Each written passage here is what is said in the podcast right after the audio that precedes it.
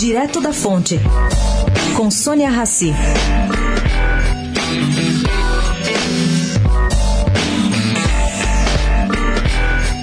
Mercado focado na Petrobras e Eletrobras passou batida a alta de 15% no preço das ações ontem da CSN de Benjamin Steinbrück. Não, não é porque o candidato pode ser vice de Ciro Gomes. E sim, porque a inclusão do Brasil na sexta-feira nas sanções contra o aço não foram tão ruins assim. As exportações brasileiras estão limitadas a cotas máximas. O limite de exportação do aço semi-acabado aos Estados Unidos vai equivaler a 100% dessa média, que é o caso da CSN. Por isso, os Minas e Gerdau subiram menos que a CSN.